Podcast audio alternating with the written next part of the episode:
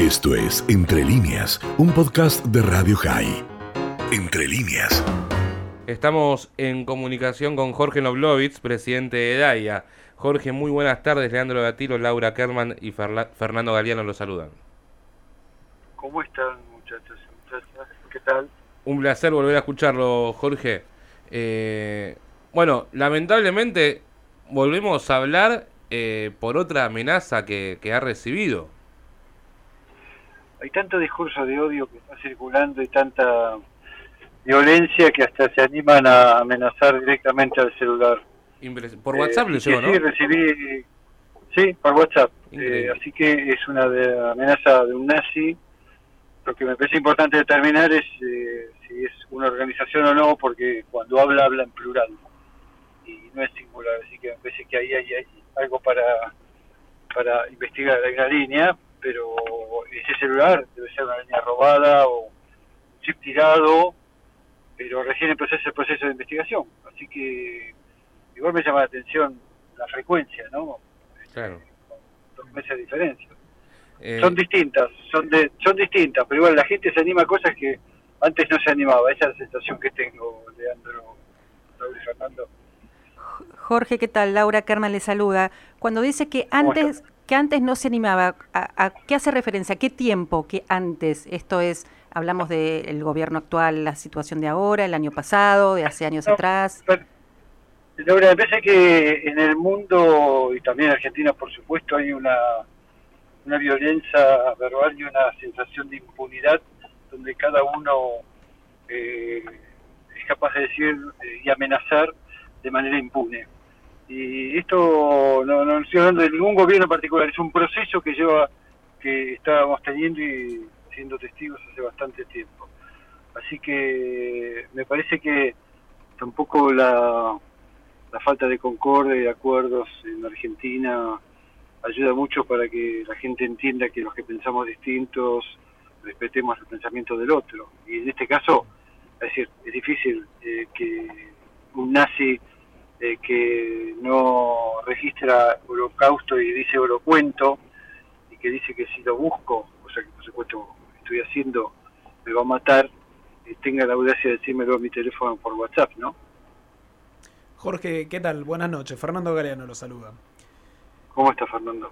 Cuando se refería a otras épocas que no la gente no se animaba, ¿no será, sí, siento yo lo, que yo pienso, ¿no será que también eh, ahora con las redes sociales, con la tecnología, se utiliza como un escudo y una impunidad para estar dentro de lo que es eh, el anonimato? O sea, no van a hacerlo cara a cara, sino que ellos ese chip lo compran en un kiosco, lo tiran y saben que, que es muy difícil hoy en día poder encontrarlos.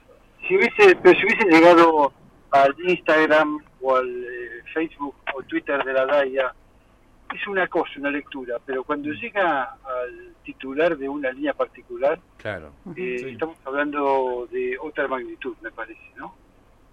Claro, pero todos estos, digamos, estas comunicaciones virtuales también es, es muy difícil como rastrearlas. Entonces yo creo que, en o sea, si bien se puede llegar a rastrear, eh, se escudan, o sea, su, su identidad. Su identidad. el anonimato. Claro. Exactamente. Pero, o sea, su cobardía va en que pueden eh, ir a hacerlo sin que lo descubran. O sea, son cobardes básicamente. Sí. Eh, bien investigado se descubre.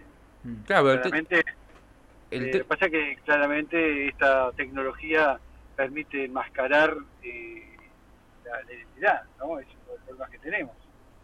Estamos en comunicación con Jorge Noblovitz, presidente de, de DAIA. El tema, Jorge, claro, es que es como usted dice, una cosa es que llegue una amenaza, eh, como fue la otra vez, que fue una carta eh, en la puerta que fue entregada, y otra cosa es por las redes sociales, pero otra cosa es el teléfono privado de cada uno, la verdad ya es eh, algo que no, no, había llegado nunca algo así, porque yo me acuerdo tuvo una hace algunos años la señora que lo increpó, pero más que eso no, no, no hubo otra tan grave como esta.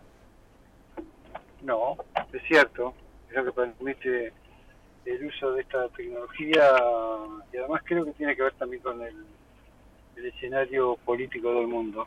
¿Y lo preocupa a usted? ¿Lo, deja más preocupado que otras amenazas? Bueno, no, no tengo una todos los días, pero me preocupa. Una amenaza así de un nazi me preocupa, sí. Y, usted, y usted sigue con, con la custodia, ¿verdad? Sí. Eh, la verdad es... Sí, sí, la, mantienen, por ahora la mantienen. Ya que llega el teléfono de uno es, una, una, cosa de loco, ¿sí? Y Jorge, eh, a ver, ¿en qué, ¿en qué quedó la, la última, la de la carta? ¿Eso se, se puede hablar o la por carta, la, la carta eh, están abriendo los aparatos electrónicos del imputado que ya está determinado y parece que puede ser un psiquiátrico, un prepsiquiátrico, alguien que actuó por cuenta propia sin ninguna organización que lo respalde. Esto parece que es distinto. Claro, más, más peligroso. No, no, es, como dicen, viste, un lobo solitario, sino es... Sí, no estamos exentos. Claro, y esta, bueno, esta denuncia judicial eh, va a ser investigada por el juez federal Sebastián Casanelo, así que bueno, tiene, el fiscal, el fiscal es el mismo, Carlos Rivolo que está actúa en la primera, también en la primera denuncia por sorteo, por supuesto. Bueno, esperemos obviamente que, que esto se solucione pronto, que encuentren rápido al o los responsables, porque obviamente eh, ya una amenaza está mal, pero encima eh, la amenaza a un celular privado y diciendo eh, frases que se decían en el nazismo, ¿verdad? Absolutamente, reivindicatoria del nazismo y además negatoria, eh, negacionista absolutamente, sin duda. Bueno, esperemos que, que esto se, se, solucione pronto, Jorge. Muchísimas gracias.